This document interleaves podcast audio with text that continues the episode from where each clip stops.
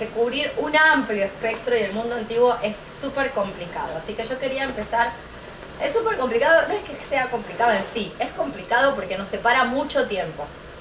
Y en ese mucho tiempo pasaron muchas cosas, entonces la primera complicación que tenemos es cómo nos acercamos a los materiales. Yo tengo que introducirlas en un par de cuestiones técnicas para que ustedes se ubiquen tempo geográficamente, o sea, geopolítica y temporalmente. Lo primero que tenemos que decir es que nosotras vamos a estar trabajando con los comentarios, es decir, gente que comenta el mundo antiguo, no con los textos del mundo antiguo. Esto es una gran diferencia con respecto a lo que sería un trabajo literario o filológico o, o bueno, literario en traducción. Pero puede ocurrir que ustedes tengan ganas, y de hecho a mí me gustaría mucho que ustedes tuvieran ganas, de leer algún texto, alguna literatura. Por ejemplo, para hoy tenemos que ver unos temas. Por ejemplo, el primer tema que vamos, con el que vamos a empezar es el lesbianismo. Entonces, yo les había mandado unos links. Para hablar del lesbianismo tenemos, podemos introducirnos a partir de los textos de Safo, Marcial, Ovidio, etc. Entonces, ¿qué ocurre? Yo quiero leer, de repente ustedes, eso espero, quieren leer Marcial, quieren leer Ovidio. Bueno, ¿cómo? ¿Qué hacen? Buscan en Google Ovidio Metamorfosis, sale cualquier cosa literalmente cualquier cosa. Entonces hay que tener mucho cuidado con lo que una lee. ¿Por qué hay que tener mucho cuidado? Porque si no va a leer una cosa realmente mala. Mala quiere decir que no, no está, todas son malas. Empecemos por ahí. Todas las traducciones con las que contamos son una porquería. Después hay grados de porquería. Hay algunas que son tan porquería que no están hechas desde la lengua original. Es decir, que no es Safo traducida del griego, es Safo traducida del francés. O sea, horror, espanto y vilipendio. Entonces, ¿qué buscan ustedes? Si quieren ir a buscar Safo, buscan Safo, y esto vale para cualquier literatura del mundo antiguo y medieval.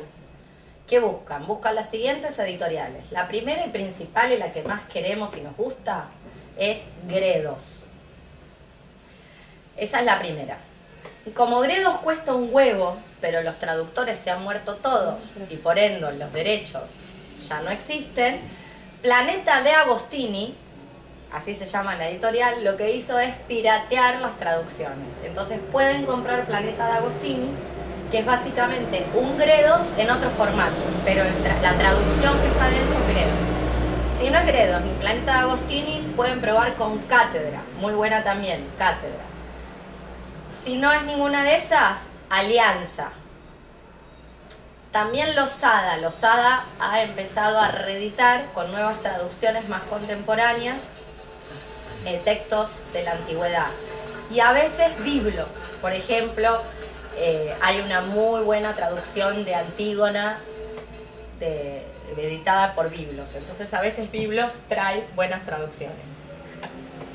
¿Cómo sé yo en el mundo antiguo que estaba muy rico el mate? Gracias. Para que sepas, que no te eches abajo, que es muy bueno y muy rico. Bueno, em, entonces, para ¿cómo sé yo que una traducción vale la pena? Porque puede ser, a veces ocurre que hemos heredado bibliotecas viejas, de familiares, y no es ninguna de esta editorial. Bueno, en principio las buenas traducciones te dicen quién las tradujo.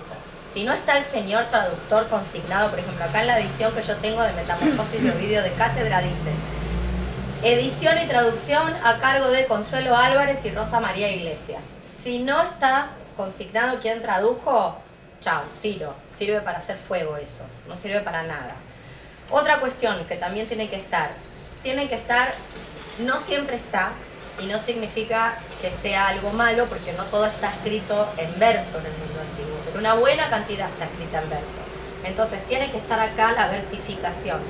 Esto quiere decir que si bien ellas traducen como si fuera una prosa todo entero, están respetando cada cinco versos lo que están traduciendo. O sea, ellas, esto es el mejor sistema posible. Traducen como si fuera prosa, porque no se puede mantener la versificación antigua, esto está escrito en hexámetros, no se puede mantener, ni siquiera tenemos la acentuación del español, no es de cantidad, nuestros acentos no hay A larga y A breve, A es A, con acento sin acento, que es A.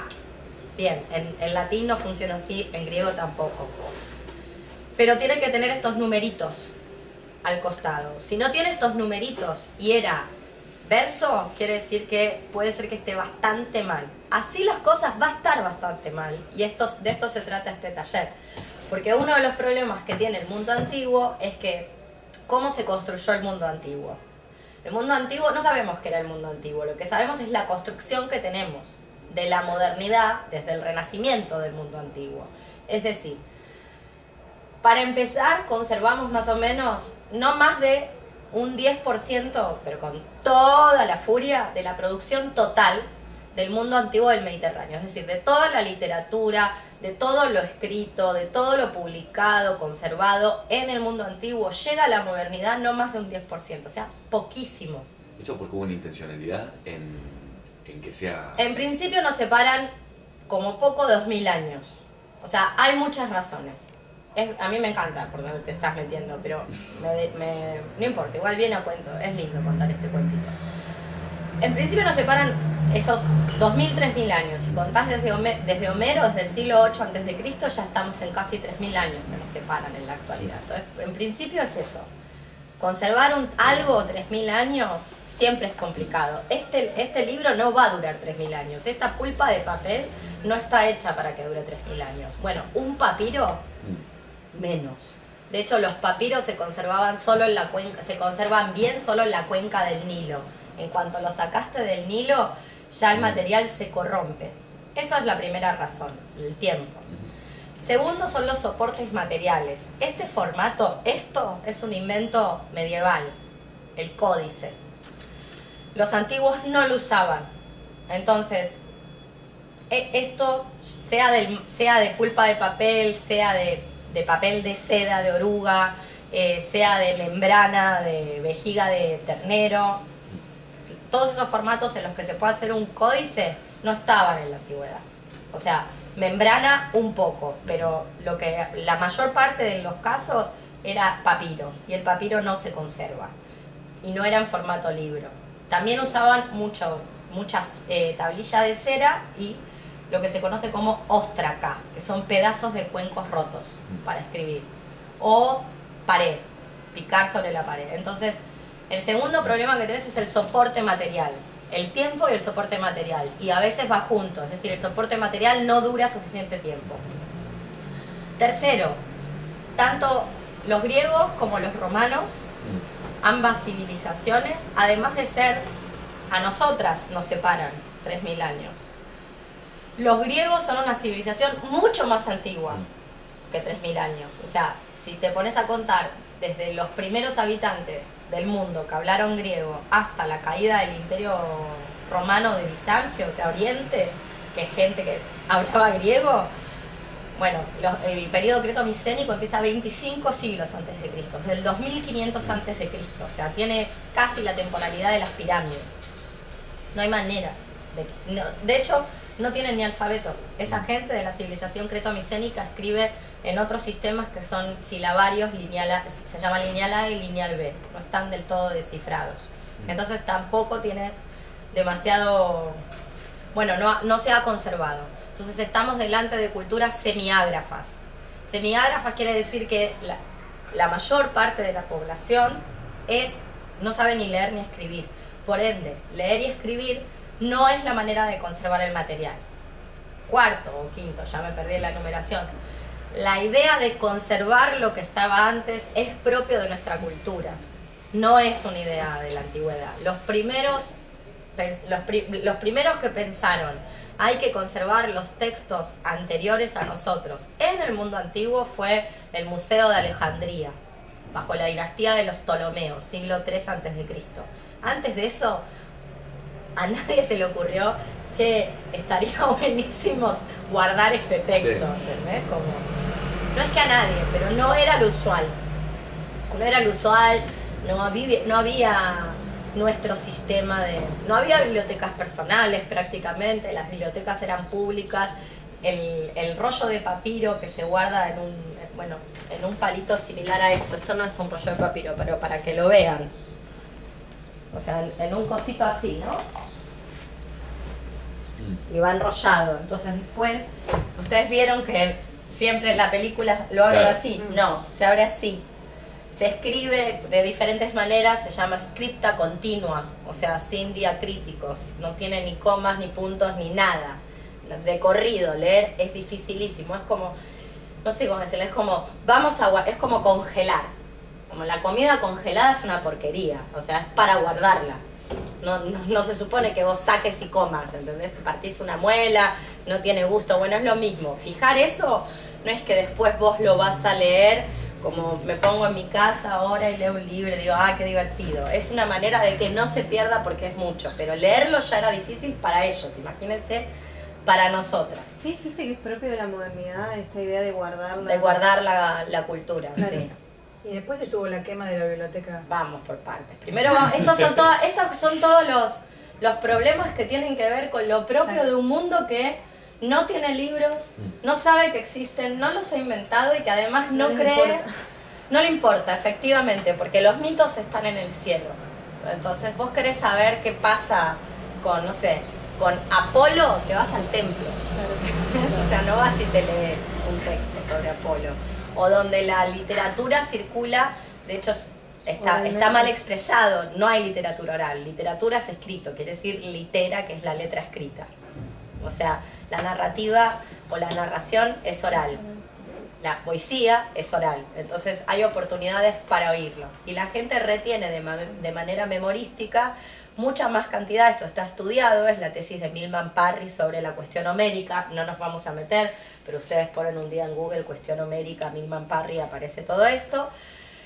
Se ha estudiado a partir de de lo que serían payadores yugoslavos semiágrafos o completamente ágrafos, cuanto menos alfabetización tenés, más capacidad de memotecnia, de memorización. Mm. Entonces hay gente con mucha capacidad de memoria. Recuerda, recuerda los textos, que no están fijados de manera escrita. Esto es el problema, como si te dijera, de la vida misma, de los textos. Después vienen las quemas de las bibliotecas ya en la antigüedad. Te invade alguien, lo primero que hace es quemarte la biblioteca. o sea, te jode. Le prende fuego ahí. Al mejor estilo talibán. ¿Qué hicieron los talibanes? Tiraron los budas del imperio Cuyana, que es un imperio que era eh, contemporáneo de, de los romanos. El primer imperio occidental budista. Esto ya pasaba en el mundo antiguo. Las ratas, las pestes, la humedad, la mala conservación, no sé, piensen que recién Ah, recién en el 90 encuentran una ruina, una cueva con eh, pinturas rupestres y arte rupestre y un montón de fósiles. En el año más o menos en la década del 90 y recién en la década del 90 se rescatan que no la tienen que abrir al turismo. Las colas hicieron pelota. O sea, por decirte algo, ¿entendés? Entonces, si hoy nos cayó la ficha de que mm, quizás de repente si le respiramos encima de esto... Si le sacamos foto Claro, si le sacamos foto con flash y le respiro al, arriba al códice, lo más probable es que el papiro se me haga polvo en el primer soplo, ¿entendés? Bueno, entonces, todo esto pasó. Después de que pasó todo esto, que te, ya verás todo lo que se conservó, lo que se perdió, bla, bla, bla, vinieron los señores de la patrística y la Iglesia Católica. Y ahí se armó otro problema y ahí se divide la transmisión, porque por un lado están los árabes, que son los encargados específicamente de conservar la filosofía griega del lado de Bizancio y que son muy respetuosos, o sea, no destruyen y conservan. Y por el otro lado está el latín, que siempre fue eh, patrimonio, patrimonio apropiado, ¿no? De la Iglesia Católica y del cristianismo y lo que, se, lo que hicieron con respecto a la conservación. Entonces, ya sorteados todos estos pasos, llegamos a después de Cristo y la caída del Imperio Romano. Y ahí se hace la gran selección. Ya estaba seleccionado y ya habían pasado un montón de cosas, pero ahí empiezan a decir esto sí y esto no. Y bueno, pasa de todo. Y ahí es donde hay que ver en con cada texto, con cada autor, cómo se conserva. De hecho, por ejemplo, mi autor favorito, que es Catulo, estuvo desaparecido en la Edad Media, porque es muy pornógrafo, era muy pornográfico. La verdad es que hoy lo leemos, es un pelotudo, ¿eh? A la altura de las cosas, pero fue el primero en escribir una poesía eh, con un vocabulario urbano del latín vernáculo que estaba en los baños públicos, con las formas de la alta cultura, pero el vocabulario de la baja cultura. ¿Qué es lo que ocurrió con Catulo? Y por suerte se conservó, que un, probablemente un cura, probablemente no, un cura, después se los busco y se los cuento, ah no, era para acá, perdón. Eh, después les cuento bien la transmisión. Básicamente un cura tiró el libro así, pum, para atrás de la biblioteca, lo escondió, porque sabían que no pasaba la censura. Entonces durante 500 años solo sabíamos de Catulo porque Catulo está mencionado por otros autores, pero no teníamos el texto. Y en un momento, ya todo mejor, todo un poquito mejorado, en las puertas casi del Renacimiento, alguien mete la mano ahí atrás y encuentra un Catulo perdido. Todo lo que tenemos de Catulo sale de ese manuscrito que estaba medio escondido, que alguien escondió atrás de todos los libros. Bueno, esto también pasaba, o sea, borraban, escondían, quemaban. Bueno, quemaban poco, en realidad tiraban y después borraban y volvían a escribir encima porque tenían que transmitir la Biblia.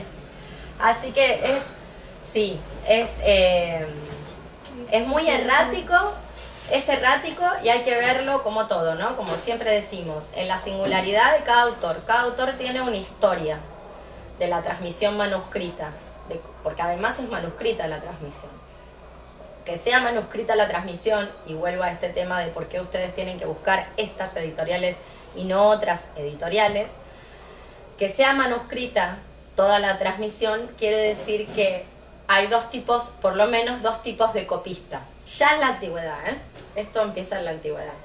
Está el copista inteligente, que es el que sabe lo que está copiando y entiende la lengua que está copiando, y está el copista ágrafo, el copista que copia dibujitos. ¿Cuál les parece que es mejor?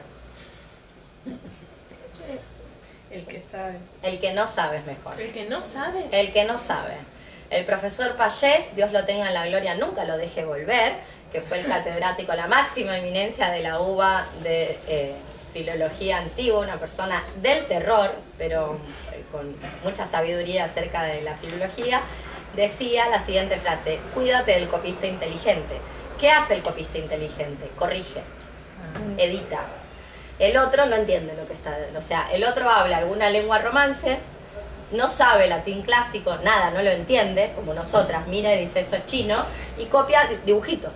Entonces sí, se equivoca en los dibujitos que copia, pero es fácil darte cuenta si vos querías hacer, no sé, suponte, vos querías hacer una, una CL, ese es un típico error caligráfico. CL a qué se parece? A D. Entonces hiciste rápido CL y te quedó una D. Detectar que es una CL y no una D es facilísimo para alguien que sabe latín.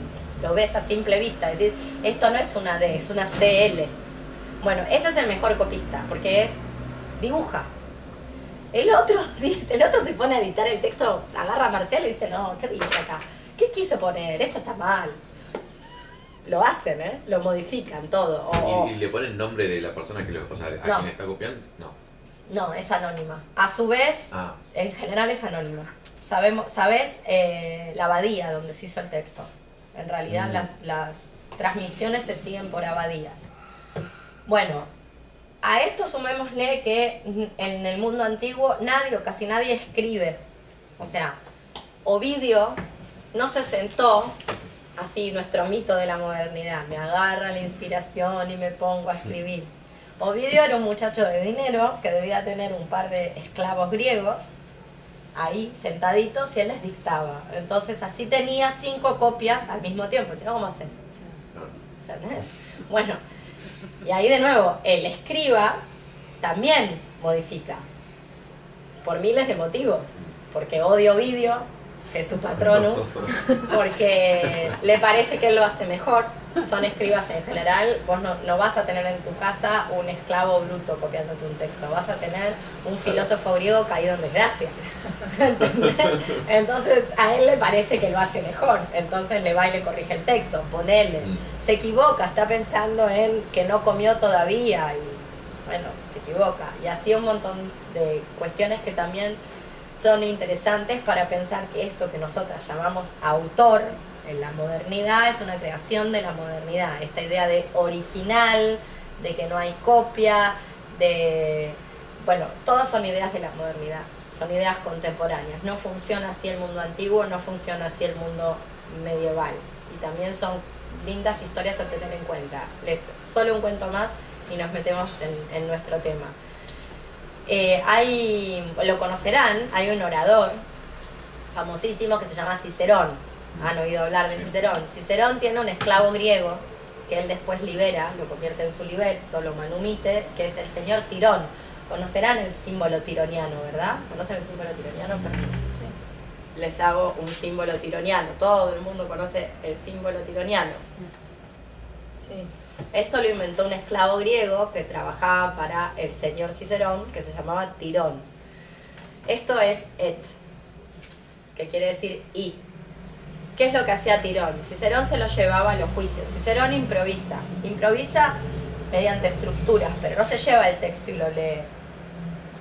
Él, él es de la idea, una idea muy buena, de que en realidad un buen orador habla de corrido, no lee y, tiró, y lo lleva a Tirón a que tome copia taquigráfica. Es el inventor de la taquigrafía, Tirón. Copia taquigráficamente. Entonces inventa símbolos, Tirón. Se los inventa él para poder seguirle el paso a Cicerón. Y es el encargado de pasar en limpio los juicios de Cicerón, que tenemos conservados una gran cantidad. Hay una carta de Cicerón a Tirón, no me acuerdo cuál, muy divertida, que Cicerón le dice algo así como, Tirón, si, el- si en el juicio yo hubiera hecho y dicho lo que vos transcribiste, hubiéramos ganado. ¿Se entiende? O sea, a ese nivel se modifica. Como Tirón lo hace quedar mucho mejor de lo que finalmente fue el juicio. Bueno, esto pasa muy seguido. A Tirón lo conocemos porque se inventa, un mito, o inventa su método taquigráfico y porque Cicerón le, le, le permite no ser anónimo porque se cartea con Cicerón y demás, al resto no sabemos quiénes fueron. Lo cierto es que cuando decimos que la cultura de la antigüedad, de la antigüedad clásica del Mediterráneo, que no es todo el mundo antiguo, nosotras vamos a trabajar con las culturas del Mediterráneo, con dos de las culturas del Mediterráneo, que hay muchas más, pero dos de las culturas del Mediterráneo, que es la cultura griega y la cultura romana, y no con toda la cultura griega y la cultura romana, que esto también es importante retenerlo. En general, cuando la gente habla, y acá se presenta otro de los escollos del mundo antiguo. Eh, en general ustedes habrán oído, por ejemplo, la siguiente frase, Grecia es una cultura bisexual, todos los hombres griegos son homosexuales. ¿Han escuchado esto, verdad? Bueno, ¿y qué piensan al respecto? Creo que no. Con otras lógicas. Que había ciertas clases que tenían esos, digamos, esos comportamientos. No todos. De hecho, creo que eran las clases altas en este momento. Bien. Lo primero que hay que hacer es ver de qué ciudad estás hablando. Esto es lo primero que hay que hacer. No funciona Atenas igual que Esparta, Esparta igual que Lesbos. Entonces, lo primero que hay que hacer con esa frase es preguntarse, ¿de qué ciudad estamos hablando? Porque en Grecia las ciudades-estados son independientes, las unas de las otras, tienen sus reglas. Las poleis no están unificadas. Todo el mundo habla griego, no tienen ni siquiera los mismos alfabetos ni el mismo dialecto. Entonces, habría que ver qué ciudad. Después hay que ver qué periodo. No es lo mismo Atenas del siglo V. En general, cuando la gente dice Grecia, está hablando de Atenas del siglo V. No es lo mismo Atenas del siglo V que Lesbos en el siglo VI. Por decir algo. No, no es la misma, o en el siglo VII, Safo. No es lo mismo. No es lo mismo la lírica arcaica que la cultura helenística de los Ptolomeos en el Museo de Alejandría. Entonces, para entender cómo funciona, si bien hay unas generalidades, la realidad es que difiere mucho los comportamientos y los protocolos sexuales, todos los protocolos en general, de ciudad en ciudad, de periodo en periodo. Entonces, ¿qué es lo que ocurre cuando la gente dice estas cosas? No están ni bien ni mal. Lo que tenemos que oír ahí es la ideología de la persona que lo enuncia. Si del otro lado hay un homófobo, lo más probable es que diga que toda la cultura griega era homosexual. ¿Por qué? Porque lo que era la cultura, una buena parte de la cultura griega, no toda, en específico Atenas del siglo V, era pedófila. Entonces, es como decir homosexualidad igual pedofilia, hacen esa ecuación. Por eso a mí no me gusta hablar de homosexualidad en el mundo antiguo. Eh, Son otros los protocolos sexuales. O por ejemplo, vamos al caso de Roma. En Roma, las conductas homoeróticas, penetrativas, en, el sexo en Roma no tenía que ver con una cuestión de dar o recibir placer, sino de dominar. Por eso hay castigo físico que incluye la violación de hombres. Por ejemplo, una manera de castigar el adulterio, encontrarte, con uno, encontrarte un hombre con tu mujer, es violarlo. Es eso homosexualidad. ¿Se entiende? Entonces, si una dice que eso es homosexualidad, es decir que lo, lo que hacemos es cruzar categorías, producimos un anacronismo, cruzar categorías contemporáneas y llenarlas de estigma utilizando la antigüedad. ¿Se entiende? Bueno, no. Sí. Es un señor romano violando a otro. Fin. Claro. La- la- que es muy distinto. ¿Se entiende? Bueno, es como todo el latín está en manos históricamente de la Iglesia Católica, del Opus Dei, de los grupos más recalcitrantes, al día de la fecha es la gente que la enseña en, la en las universidades, en los pocos lugares donde lo puedes aprender, toda esta gente es gente que lo transmite así, sin pensar en lo que está diciendo o pensando de la peor manera. No es ocioso, no es desinteresado. O sea, te hablan de homosexualidad porque son todos, tienen todos un Mirta Legrand adentro. Entonces se hacen las preguntas de Mirta Legrand y vos qué hiciste para que te pegara. O se preguntan cosas como, bueno, eh, dos eh, hombres adoptando un niño, ¿no hay riesgo de violación? O sea, piensan así. La mayor parte de las personas que enseñan hasta el día de la fecha latín y griego son personas de estas características.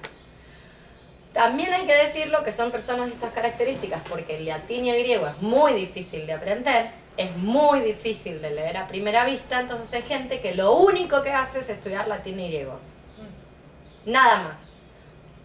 Son pocos los casos donde hayan hecho otras cosas. En Argentina no hay. Si hubiéramos estado en Francia tendríamos mejor suerte. Por ejemplo, en Francia está el maravilloso Jean-Pierre Bernard, o estaba, no sé si murió, que también peleó la resistencia contra los nazis. O sea, era un tirapiedra partisano. Y también después fue- profesor de filología, especialista en griego. Bueno, acá no tuvimos esa suerte. Acá había otra gente. Por ejemplo, ¿no? Entonces, son todas cuestiones a tener en cuenta. A mí me, me interesa, sobre todo, nosotras el trabajo que vamos a hacer en este taller es ver ciertos tipos o ciertas identidades, intentar verlas de una manera deconstruida de cómo funcionaban en el mundo antiguo, o sea, deconstruir la lectura moderna para ver cómo funcionaban en el mundo antiguo, porque yo soy de la idea, como ustedes saben, algunos de ustedes saben, que eh, el mundo antiguo y la Edad Media tienen la mala prensa que tienen porque a la modernidad le conviene decirnos que las mujeres estábamos mejor que lo que estábamos en el mundo antiguo. Y después vos vas y mirás el mundo antiguo y te encontrás con un mundo muchísimo menos hipócrita, donde no hay una fiscalía diciendo las cosas que está diciendo ahora de Lucía, que se murió de un paro al corazón. El mundo antiguo es un mundo menos hipócrita. Si te violaban era culpa tuya. Punto. Que es como hoy, pero sin hipocresía. O sea, fin. Entonces, a mí me interesa ver eso, y porque una de las mentiras que se nos vende es que, por ejemplo, así como habrán escuchado, la cultura griega es una cultura homosexual, y vos después vas y decís, bueno, tal vez en Esparta podríamos hablar de eso. Y esa supuesta homosexualidad espartana está al servicio de una tecnología de guerra, después lo podemos explicar. No opera así en Atenas, no opera así para Platón, no opera así para todo el mundo, no opera así en el siglo III antes de Cristo. Bien. Lo mismo ocurre con el caso de las mujeres. Hay una paradoja, que a mí me parece que, es una paradoja que circula a lo largo de todo el mundo antiguo, ya sin, distinción geográfica y temporal, aunque sí se modifica en tiempo y espacio, que es específicamente para las mujeres. Las mujeres más reconocidas a nivel estatal, las que tienen más reconocimiento como ciudadanas, tienen menores libertades individuales. Y a mí me parece que esta paradoja que se produce en el mundo antiguo es, echa luz sobre nuestro modo de vida como mujeres en el mundo actual. O sea, las ciudadanas son las que menos gozan de libertades individuales. Habrán oído hablar que el mundo antiguo es un club de hombres y que las mujeres estaban todas encerradas. Error. Algunas, las ciudadanas, las que tenían un pudor, una modestia, una virginidad a conservar. Las otras andaban por la calle. Claro, no tenían derechos, pero tenían libertades. ¿Se entiende? Es como una paradoja que produce el mundo antiguo, que hay que analizarla. Entonces, la primera cuestión tiene que ver con los anacronismos. Vamos a empezar por ahí, que es el tema de las lesbianas. Y la segunda cuestión, después de todas estas vueltas técnicas, tiene que ver con el mundo de lo que sería las paradojas que produce la coyuntura histórica antigua. Que es decir, si vos sos ciudadana, las que vivían encerradas en, en el gineceo, el gineceo no es algo que esté en todas las casas de todas las ciudades, estado griegas a lo largo de toda la historia. El gineceo es algo propio de la cultura ateniense para las señoras atenienses. Fin. La esclava no vive ahí, la extranjera no vive ahí. ¿Dónde están? Están en todos lados. Las que están encerradas son estas, que son las que gozan de, entre comillas, el privilegio de ser una ciudadana. Es decir, no se van a morir de hambre. Bien. Pero no tienen ninguna de las libertades que tienen las otras, son analfabetas, ni a los hijos crían, porque para eso está la esclava nodriza. Lo único que hacían era dar el derecho de ser ciudadano ateniense. Las, o sea, a través de parir estos hijos.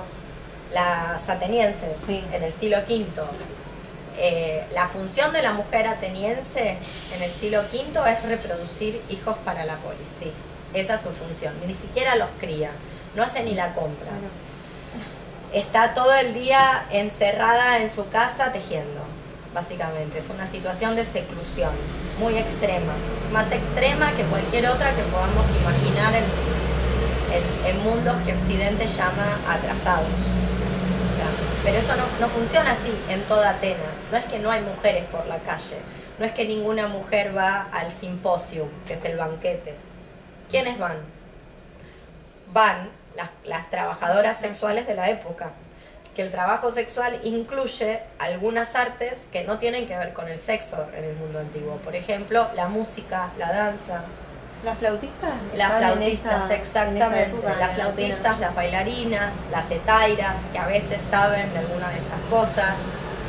Eh, muchas de estas mujeres logran alfabetizarse de algún modo, o sea, saben, no, no solamente saben música o danza o algún arte, sino que saben de filosofía, vienen de otras ciudades. ¿Por qué las mujeres y por qué las personas van a Atenas? Por los mismos motivos que la gente de las provincias piensa que Buenos Aires es recopado.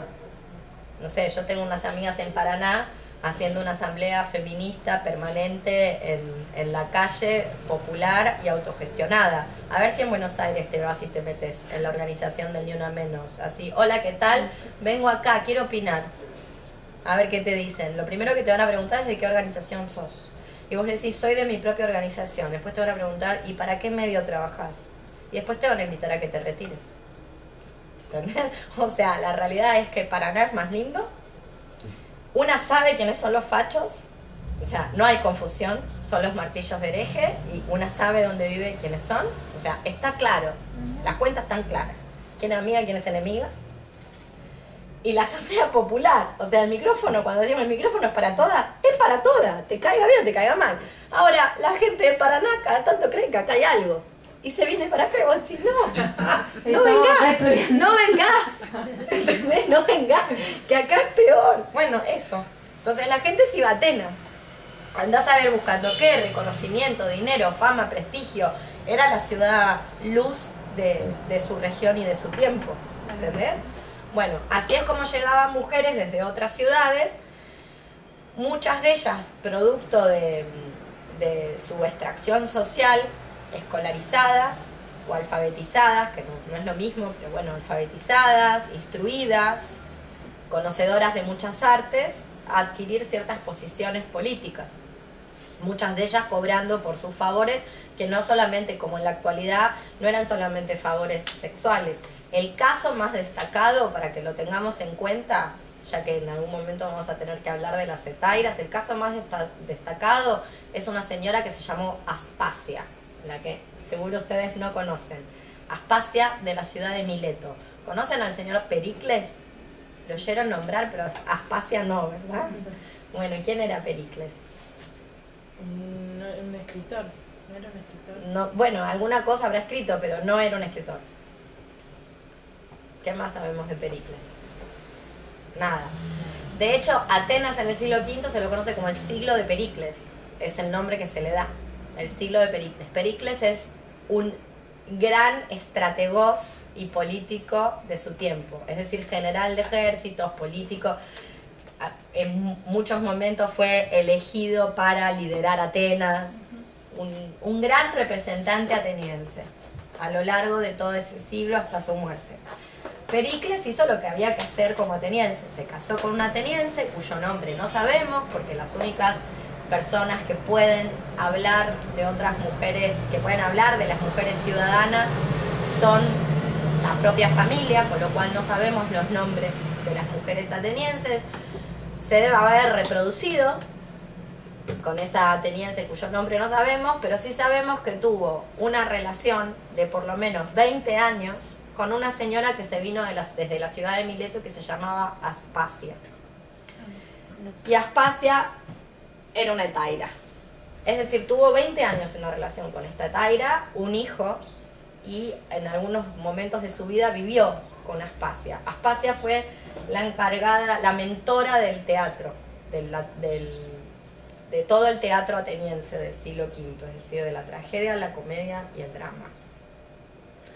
O sea, una persona muy influyente políticamente. Insisto sobre la cuestión temporal de 20 años para que también se entienda qué es lo que hace una taira. No hay, o sea, 20 años contra la gravedad no se sostienen. Pongámosle que Taira era bellísima, pongámosle. ¿Cuánto tiempo? Si estamos hablando de gente que se muere a los 50 años, 60, es ser realmente anciano. La gente no llegaba a mi edad, 40. Entonces, ¿se entiende lo que quiero decir? Evidentemente, Pericles no estaba con Aspasia solo porque se la chupaba bien. Algo más habría. Bueno, lo que había era que Aspasia, del otro lado, había una inteligencia superior. O sea, eso era Aspasia. Bueno, Aspasia no la conoce nadie, obvio. Y Aspasia se vino de Mileto. Nunca fue ciudadana ateniense. Nunca la volvieron ciudadana, porque para ser ciudadana había que nacer de vientre ateniense. Ahora, y, pero también podían decir que no, porque digo, en, este, en función de este contexto, como jamás voy a ser ciudadana, no sé, no, no me lo imagino a fácil queriendo ser ciudadana, ¿no? Bueno, eh, no lo sé qué quería Aspasia, lo que sabemos es que al hijo de Aspasia que tuvo con Pericles lo nombran ciudadano tras la muerte de su padre como un, un favor, una honra a su padre. O sea, hacen un- una especie de, ¿cómo decirlo? Excepción. Exacto, de excepción. Y que el, el pane- se supone, no está comprobado, el panegírico a Pericles tras su muerte habría estado escrito por Aspasia. O sea, una persona muy importante para su época, de la que no conservamos, de cuyos rastros no conservamos prácticamente nada. Pero había muchas mujeres así. Esta es la más conocida porque estaba al lado del más conocido de su tiempo. Y no fue un día o dos, fue mucho tiempo donde hicieron esa alianza. Pero bueno, vamos al tema de las lesbianas. ¿De dónde se conoce esta palabra lesbiana? Esos son los links que tenían que leer para hoy. ¿De dónde se conoce esta palabra lesbiana? De la isla Lesbos. de la isla de Lesbos, isla que en la actualidad existe y que eh, es todo un problema geopolítico esa isla, porque por- tiene, por supuesto, yo no lo conozco, me encantaría, si alguien me quiere invitar voy. Tiene unas playas paradisíacas, es de hecho un resort lésbico, jet set, muy importante a nivel Europa, pero a su vez está mirando a las costas asiáticas, de lo que en la antigüedad es el Asia Menor, especialmente, específicamente Turquía. Entonces, ¿qué es lo que hace la gente? se cruza y intenta, los refugiados y los migrantes intentan llegar a Europa vía lejos. Así que cada tanto eh, vos estás espléndida, gozando de todos los privilegios del occidente blanco LGTB y te salta un, un muerto de hambre oprimido por occidente, se te cae en la playa. Lesbos es una, Lesbos es una zona de conflicto, como la frontera con Francia, Calais que también es una zona de conflicto. Es una zona de conflicto en la actualidad, pero efectivamente están, es de esa isla. ¿Y en qué siglo vivió Safo? A ver si leyeron el texto. Lo leí, pero no me acuerdo. Esas son cosas Sí, para, son cosas para recordar, son cosas importantes para recordar. Ay, mira, mira el machete. El, el- del 600 antes de Cristo. Safo forma parte de la lírica arcaica griega. De hecho, y esto es importante, a mí me parece muy importante que, que nos acordemos para también pensar en la transmisión, Safo, Safo es una de las pocas poetas, que hubo varias, no te digo muchas, pero varias, pero es una de las poquísimas poetas de la antigüedad que está conservada. Está conservada toda fragmentaria, es decir, no tenemos un solo poema, uno, entero. Tenemos algún que otro larguito y después tenemos pedacitos, a ese nivel. Fíjense qué popular que era Safo, que Safo fue considerada por su momento histórico y por la posteridad, fue convertida en décima musa. Las musas no eran lo que son hoy, una boluda que inspira a un varón. La musa es una divinidad. Entonces fue, de algún modo, convertida en divinidad. Será completamente popular, Safo. Todo el mundo conocía a Safo, todo el mundo, la- no sé, había oído hablar de ella, se sabía un poema. Bueno, de esa persona tenemos algo así como 110 fragmentos, nada más, de toda su producción. Se perdió en, la- en el mundo contemporáneo, no se perdió en el mundo antiguo. El mundo antiguo la tenía muy presente a Safo. Fueron, fue la misoginia contemporánea la que pierde a Safo, no su momento histórico. Eh, de hecho, Safo, yo me arriesgaría a decir esto, probablemente mi profesora de griego no hubiera estado de acuerdo, eh, pero Safo era tan popular que la mayor parte de lo que tenemos conservado de Safo llega a nuestros días en el siglo XX, porque hay mucha momia envuelta con papiro donde está escrito Safo. Es decir, Safo se la usa para envolver huevos. Tiene la popularidad de un diario. ¿Se entiende lo que quiero decir? O sea, te estás envolviendo en momia, con papiro, con Safo. Quiere decir que... Está por todos lados. Está por todos lados. A ver, entonces, ¿cómo es que solo tenemos 110 fragmentos o ciento y piquito de fragmentos? Bueno, ahí hay una voluntad de borrarla. Ahí lo ves. Ahí hay una voluntad explícita de borrarla, porque si no, no se entiende. O sea, una persona que fue considerada. Hay varios poetas arcaicos, líricos. Líricos porque se acompañan con la lírica y arcaicos, porque son del periodo arcaico, el periodo, el previo al siglo V. Era la más popular de todos y es la menos conservada, o prácticamente una de las menos conservadas. ¿Se entiende? Entonces ahí hay una voluntad manifiesta de borrarla, de cómo, o sea, voluntad manifiesta que no se logra justamente por su masiva popularidad. Bueno, la palabra lesbiana surge de esta señora Safo que vive en la isla de Lesbos. Vive en un periodo, vive 200 años antes de lo que la gente dice cuando habla de Grecia. Cuando la gente habla de Grecia, no está hablando de Lesbos en el periodo de Safo, está hablando en Atenas del siglo V, lo recalco. De hecho, una cosa que no les dije que es importante que sepan es que los griegos no se llaman a sí mismos griegos. Saben eso, ¿no? Los griegos se llaman. ¿Qué les dice griegos a los griegos? Los romanos le dicen griegos, le dicen graeculi, que es medio como un diminutivo, es medio derogativo. Es decir, ellos se llaman con el nombre de su polis o de su lugar de extracción. Son todos helenos, que es el pueblo de Helena, y después se nombran con el lugar al cual pertenecen. Bueno, por eso las personas que viven en Lesbos son todas lesbianas, eso es lo que podríamos decir, son todas propias de la isla de Lesbos. Entonces, ¿cómo es que hay esta juxtaposición con las relaciones entre mujeres, entre comillas, y las lesbianas de aquella época? Por los textos de Safo. Muy bien, los textos de Safo. ¿Y qué dicen los textos de Safo? ¿Fueron a mirarlos? Yo los textos no vi eh, lo que mandaste por link. Muy bien. Eh, y ella describe relaciones homosexuales entre mujeres, a pesar de que también describe relaciones entre mujeres y hombres. Muy bien. Bien, entonces, yo creo que son relaciones homoeróticas, si las tuviera que llamar, de algún modo. También es tramposo el, el término homoerótico, porque homos en griego quiere decir igual. Y esas relaciones homoeróticas que Safo está describiendo son muy asimétricas. Son asimétricas porque Safo no es cualquier mujer es un cierto tipo de mujer. Es una mujer de la alta aristocracia de Lesbos. Aristoi, ¿qué quiere decir? De donde sale la palabra está la democracia y la aristocracia. ¿Qué es entonces? Aristos. El gobierno de los mejores, ¿no era? El gobierno de los mejores, de los pocos, de la élite.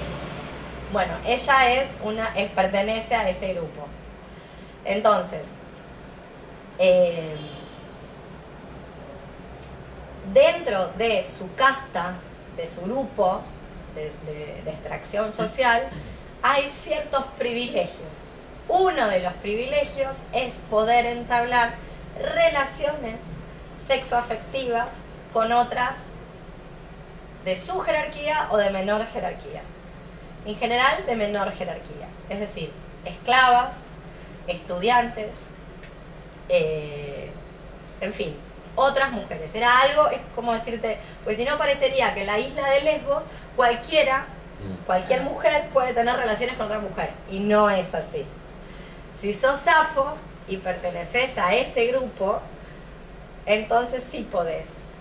Lo que le pasaba a mi profesora de griego es que no le daba la cabeza para entender que probablemente Safo pudiera tener esas relaciones sexoafectivas con otras mujeres y también una familia con una hijita y un marido. No le daba para entender que esas dos cosas existían al mismo tiempo, en la actualidad también existen, no le daba.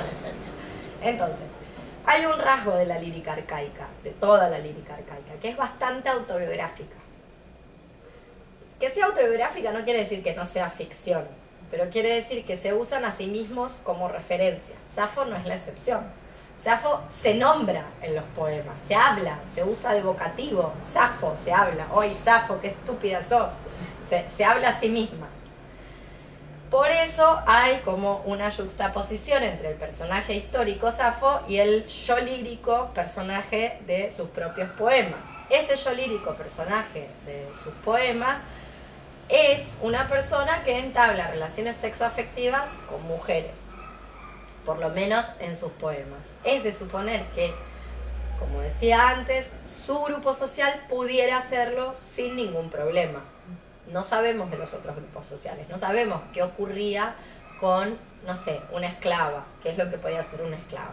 También hay otra cuestión que tiene que ver con el lugar geográfico donde está ubicado Lesbos.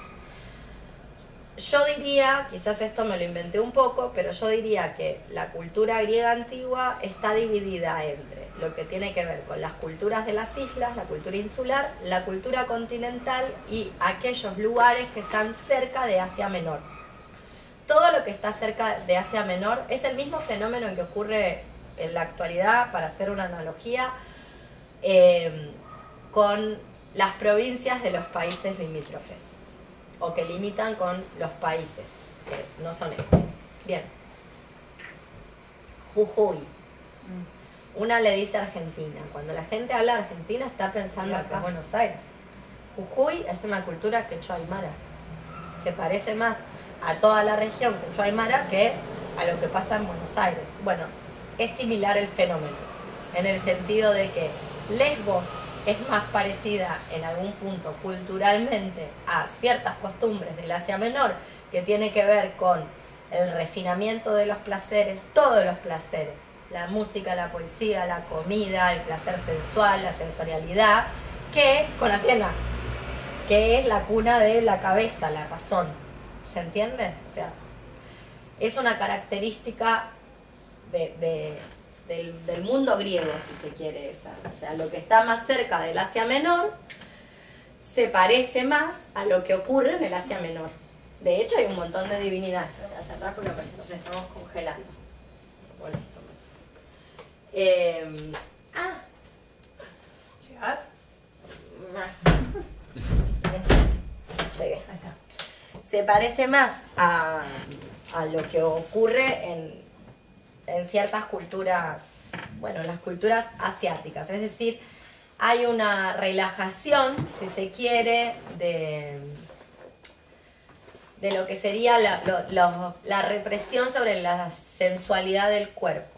O sea, hay unas que obviamente no son para todo el mundo, es para esta aristocracia. De esos privilegios participa Safo. Entonces, con todo esto en la mano, ¿se puede o no hablar de lesbianismo? ¿Qué opinan? En, en ese contexto. ¿En ella o en, en la isla, digamos? Yo no creo que es, o sea, ahí tenés que tomar una decisión. Miren, hay un autor que se llama John Winkler, que se los recomiendo, que está editado en la Argentina, eso es lo bueno, por Cuenco de Plata, que tiene un libro que se llama Las coacciones del deseo, se los recomiendo. Igual no está esto en ese libro, está en otro libro que está ahí citado en el articulito que les pasé, pero se los recomiendo porque John Winkler es uno de esos especialistas de la literatura antigua muy interesantes. ¿Qué hace John Winkler? John Winkler dice que cuando Monique Wittig, el último, Monique Wittig, ¿saben quién es Monique Wittig? Monique Wittig es la famosa lesbo feminista que es- escribe un montón de obra, eh, pero nosotras en general la conocemos porque es la autora del pensamiento heterosexual. Bien, debido al lobby feminista heterosexual francés, tras publicar esa conferencia, ese texto del pensamiento heterosexual, Monique Wittig se tiene que ir a Estados Unidos a vivir. Y en Estados Unidos conoce a la que va a ser su compañera hasta su muerte, que es Sandy Seig. Y con Sandy Seig escriben un libro que se tradujo acá por Cristina Peri Rossi en Sudamérica como borrador para un diccionario de las amantes. Este no lo dejé en la fotocopiadora porque está online. ¿Qué es el borrador para el diccionario de las amantes? Es un eh, diccionario mitológico inventado, toda la mitología, de hecho, es una redundancia lo que estoy diciendo, porque la mitología antigua también es una invención, o sea, es una invención, parece que no está inventada, que el mito siempre estuvo ahí, pero los autores lo modifican. Bueno, ellas hacen lo mismo en clave lesbo feminista. Y es un diccionario. En un momento llegan a la S de Safo, y esto es lo que ponen, una página en blanco. ¿Por qué ponen una página en blanco? Porque el manoseo que hubo sobre Safo es tal que lo único que se puede hacer con Safo es esta página en blanco. No se puede hacer más. Es una lectura que hace Winkler sobre Safo. Entonces, lo primero que tenemos que pensar es, la lírica arcaica griega suele ser autobiográfica. Ahora, la autobiografía no es la vida de las personas. Eso es lo primero. Lo segundo, si vos querés que tu genealogía lésbica, de lo que entendemos por lesbianismo, derive o comience con una señora aristocrática de una sociedad esclavista, entonces podés hablar de lesbianismo. Si no, no. Es muy distinto. ¿Querés que- ¿Dónde crees que empiece el lesbianismo? Yo personalmente no coincido con mi profesora de griego. Yo creo que Safo tenía prácticas sexoafectivas con otras mujeres, muy asimétricamente, de otra categoría y otra jerarquía social. ¿Por qué? Por los mismos motivos que eso ocurrió a lo largo de todas las familias y las castas ilustres en el mundo, porque el que puede, puede, básicamente. Entonces, no sé, por el mismo motivo que eh, saben que el cunilingus era una práctica en el mundo antiguo y similar a lo que sería en la actualidad la cropofagia. Es decir, es algo que una no practica en casa, tiene esa publicidad. Nadie, por lo menos nadie dice que come mierda en la actualidad. En el mundo antiguo nadie chupa concha, o por lo menos no lo cuentan. Entonces, las señoras que se podían dar el gusto de tener una esclava o un esclavo que las depilara, obviamente también le prestaban ese servicio. Ahora, no, es como, vos le vas a decir lesbianismo a esa práctica que es básicamente una práctica de sumisión de una persona esclava, por decirte algo, ¿entendés? O le vamos a decir, esa, esa es la trampa. Yo no sé qué es lo que hay que hacer con eso.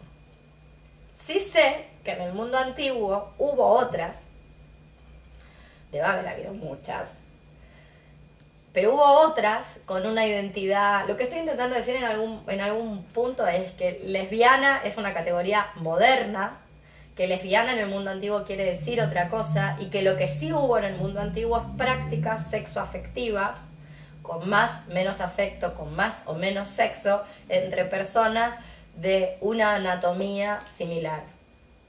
Y que hay que tener mucho cuidado en decirle a esas personas lesbianas u homosexuales, a riesgo de que se te cuele por la ventana el facho homófobo que siempre está ahí dispuesto a negarte los hechos, que la pedofilia y el abuso sexual y la falta de consentimiento en nuestro mundo contemporáneo es un fenómeno mayormente heterosexual, mayormente intrafamiliar.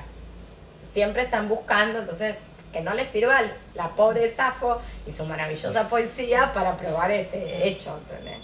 Que en general son cosas que se, mayormente, no digo que no haya casos, pero mayormente se produce en esa matriz heterosexual, que es del mundo contemporáneo y que el mundo antiguo no lo tiene porque no tiene esa manera de pensar.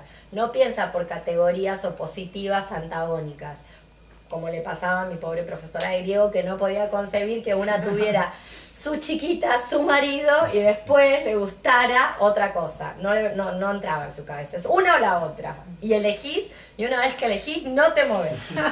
ya está. No funciona así el mundo antiguo. Y mucho menos funciona si vos sos de una familia aristocrática de una isla cerca de la Seme. No, olvídate. Ahí no funciona nada de eso.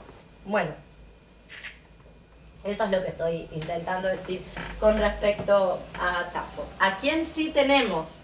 Tenemos a las tribas. Qué suerte, pensé que no teníamos más tiempo, me estresé. Bien. A las tríbades en realidad. ¿Quiénes son o quiénes suponemos que son las tríbades? Si leyeron el texto lo sabrán. Y vos lo dividías entre el mundo latino y el mundo griego, Ajá. que no eran lo mismo. Pero la palabra es griega. Sí, tribein, que quiere decir frotar. que quiere decir frotar. Exactamente. ¿Y a quién le dicen los latinos, los romanos? ¿A quién están llamando tríbades? ¿A qué tipo de persona?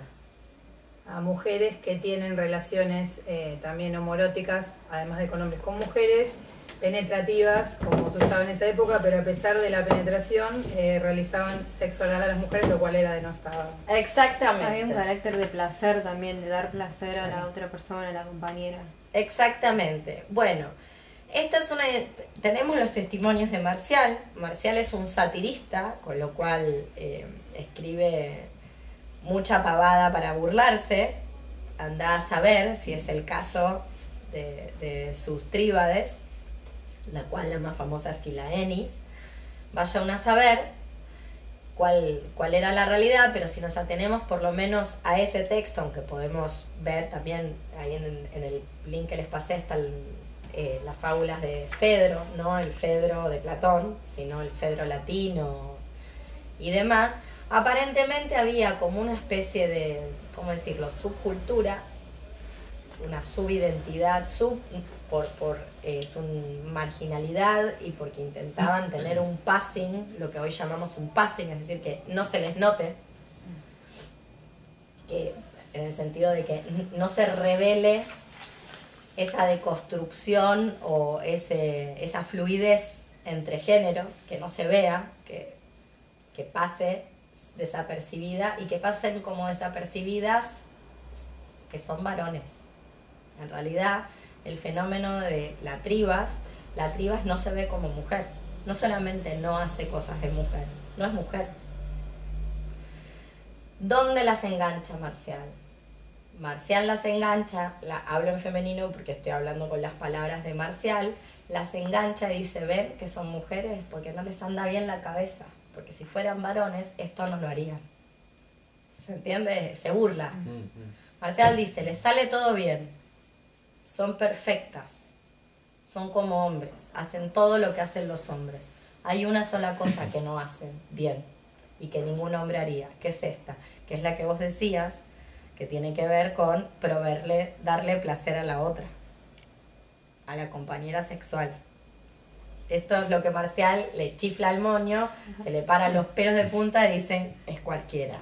Esa subcultura, yo soy de la idea que efectivamente eso sí existió y ahí sí podemos pensar en una genealogía de lo que serían las masculinidades no hegemónicas, de la deconstrucción de las feminidades, o sea, y de la deconstrucción de eh, ciertos protocolos sexuales eh, imperantes o de una masculinidad hegemónica. Como me parece que si uno tuviera que decir la genealogía de la lesbiana moderna, una de las figuras a las que se podría apelar es esta masculinidad, que eran masculinas la Tribas era muy masculina. Probablemente no, no sabemos cómo pensaban, no sabemos si se hablaban a sí mismas en femenino o en masculino, no sabemos nada, más que lo que dice Marcial. Marcial lo que dice es que hace todas las cosas que hacen los varones, y también eso es problemático, a la hora de decir, ah, esto es una lesbiana, es decir, nunca lo vamos a poder decir, no, no entran las categorías, no encajan, porque entre las cosas que hace Filaenis es tener conductas pedófilas con niños, que eso era eh, una prerrogativa de las castas elevadas romanas para con niños no libres, es decir, niños esclavos. Yo les estoy diciendo niños, pero tampoco eran tan niños, ¿eh? en, el sentido de, que a mí, yo cuando me viene a la cabeza niño, se me viene una persona de 8 años y lo que dicen los protocolos sexuales griegos y romanos son personas de entre 13 a 18 años, más o menos. Pero Filaenis tiene conductas penetrativas desde su cuerpo hacia estos cuerpos, como cualquier varón romano de las castas altas, es decir, orden ecuestre y orden patricio. El lugar donde su construcción del género falla, según Marcial, es en el, en el momento donde a las compañeras sexuales coloca su cuerpo en un lugar de inferioridad. ¿Qué es un lugar de inferioridad para los romanos? Los romanos, los protocolos sexuales romanos no, no funcionan, como los griegos no funcionan, como eh, los nuestros, decía yo, por antagonismos, sino que funcionan por las posiciones del cuerpo.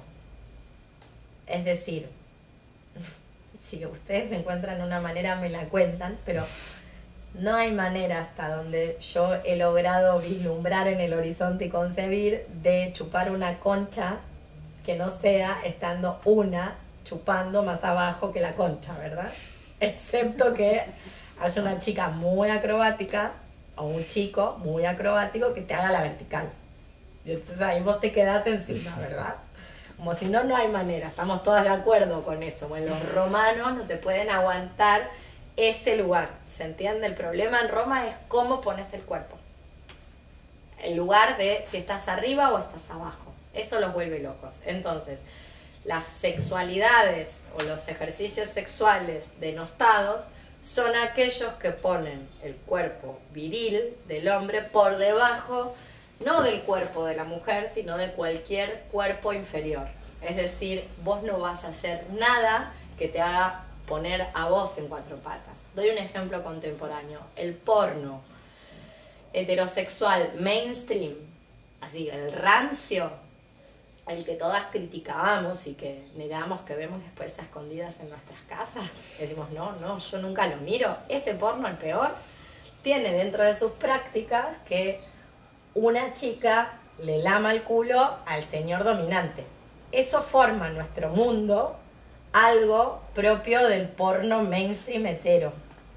O sea, ustedes se meten en porno mainstream hetero a ver dominación de mujeres y en algún momento esto aparece.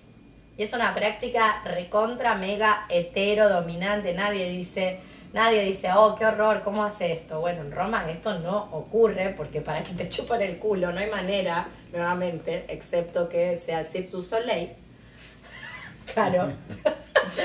en general tenés que estar en una posición donde en general, habrá maneras que no, pero en general tenés que estar en una posición que te deja mal, mal parado, para decirlo mal y pronto, ¿se entiende? Entonces los romanos no son cosas que hagan, porque si el cuerpo del varón queda en una posición de inferioridad por debajo del el cuerpo que es inferior y el cual están utilizando, pierden prestigio.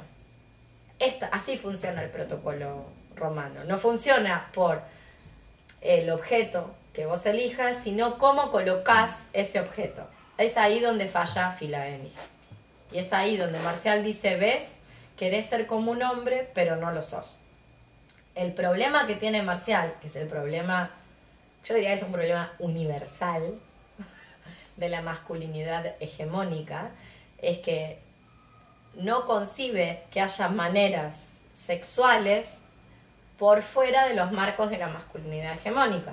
Entonces, todo lo que se le representa a la pobre cabecita marcial de lo que puede hacer una, una o une tribas con el, el, adjetivo tribas es femenino. Pero bueno, tendríamos tal vez que hablar con, con otros artículos en el mundo contemporáneo. De lo que haga esta corporalidad siempre es leído por la literatura masculina hegemónica del mundo antiguo en términos de lo que los varones se imaginan, como pasa en la actualidad con el porno lésbico. Una mira porno lésbico y dice, mm, me parece que no, como qué poca imaginación que tenés. Eh, como es algo que les pasa, ¿no? No pueden concebir que dos chicas juntas puedan ser tan creativas y hagan cosas tan divertidas, no les entra a la cabeza, les parece que si no hay, no está esa porquería que les cuelga pitito. si no está esa porquería, no hay nada para hacer. Bueno, esto mismo le pasa a Marcial. Marcial piensa en Filaenis y piensa en él. Piensa en las cosas que él haría, piensa en las cosas que hacen sus amigos. No piensa que ese grupo puede estar haciendo otras cosas. No piensa, como vos dijiste, a contrapelo.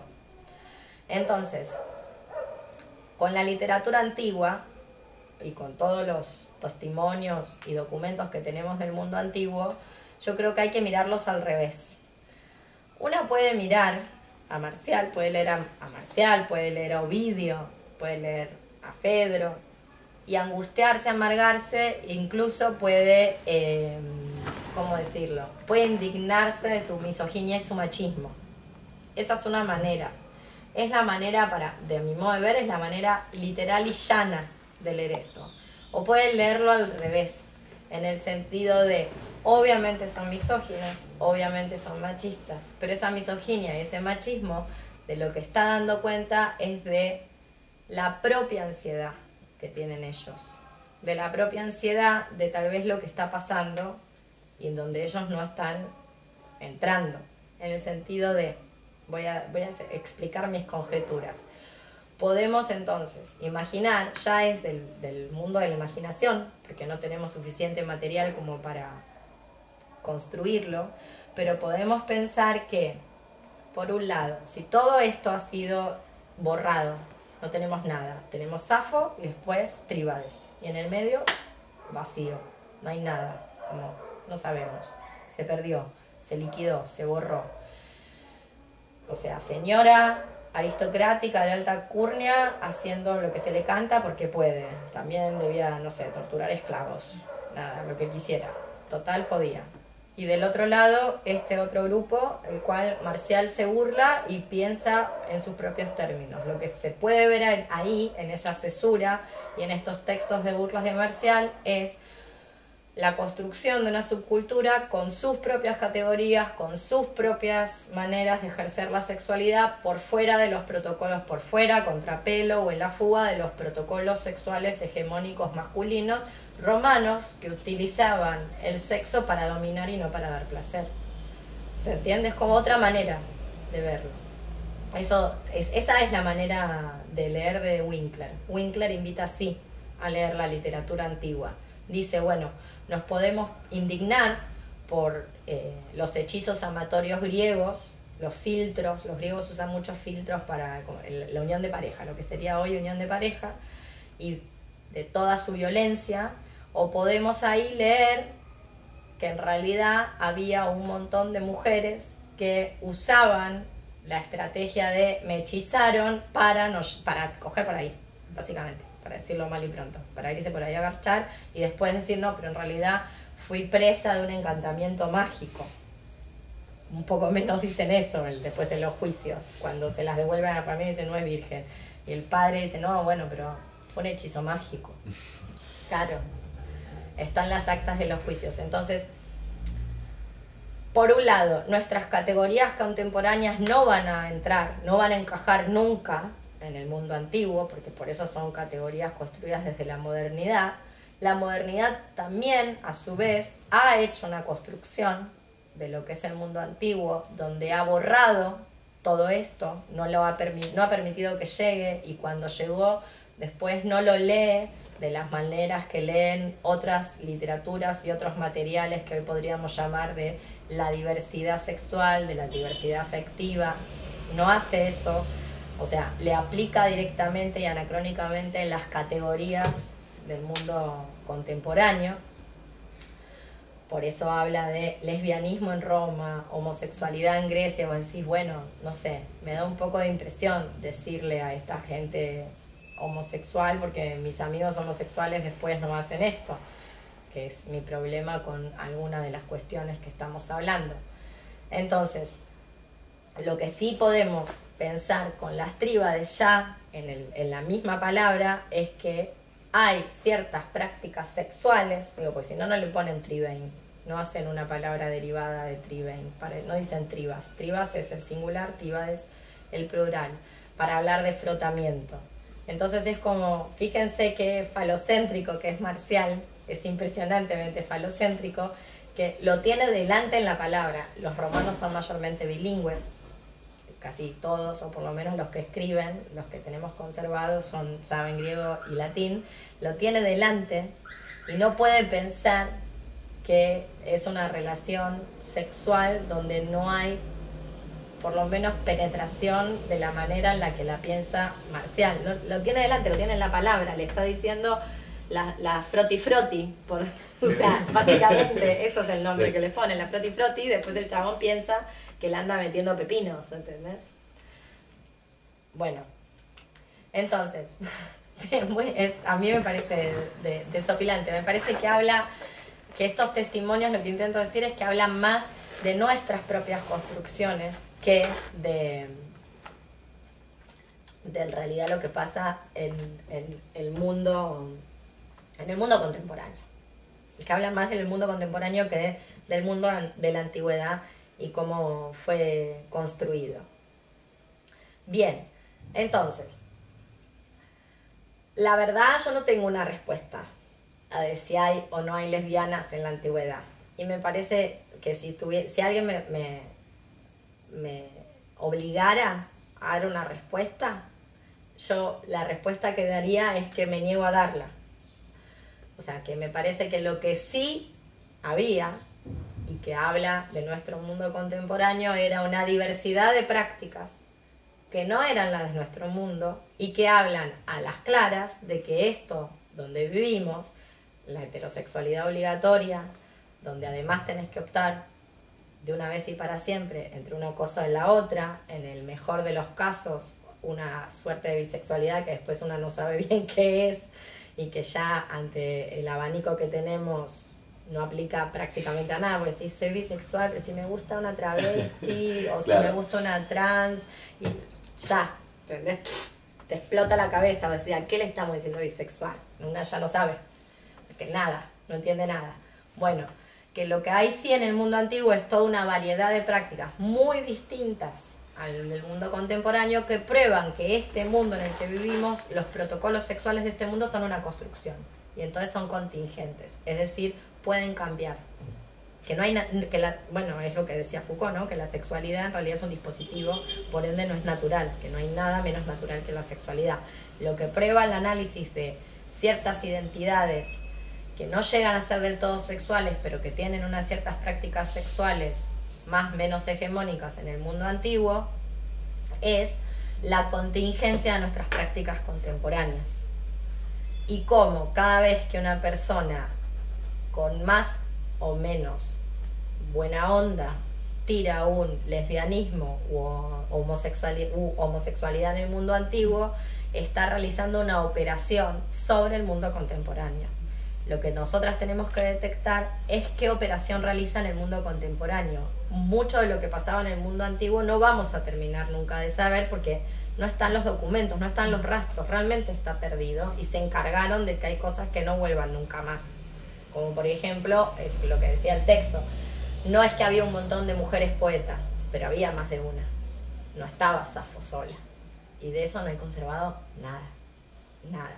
Entonces, lo que a mí me interesa que hagamos es analizar las operaciones de construcción de la modernidad a partir de la lectura del pasado. Lo que le estamos diciendo mundo antiguo en realidad es una construcción moderna.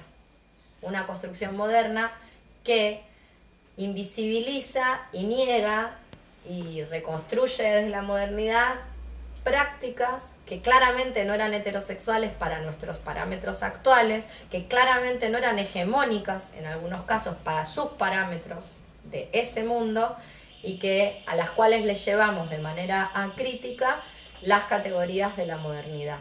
Y que cuando eso se hace, a veces está hecho con, ¿cómo decirlo?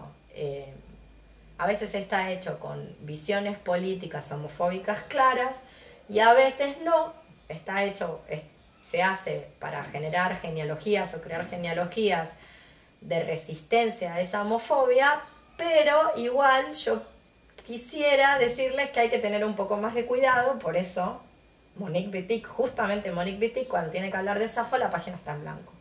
Y este libro está lleno, lleno de lesbianas míticas. Lesbianas bajo el parámetro contemporáneo de una creación mítica que se inventan Sandy Sage y Monique Wittig. Pero cuando le toca hablar de Safo, la página en blanco. Ahí callan. Justamente por esto. ¿Se entiende? Muy bien.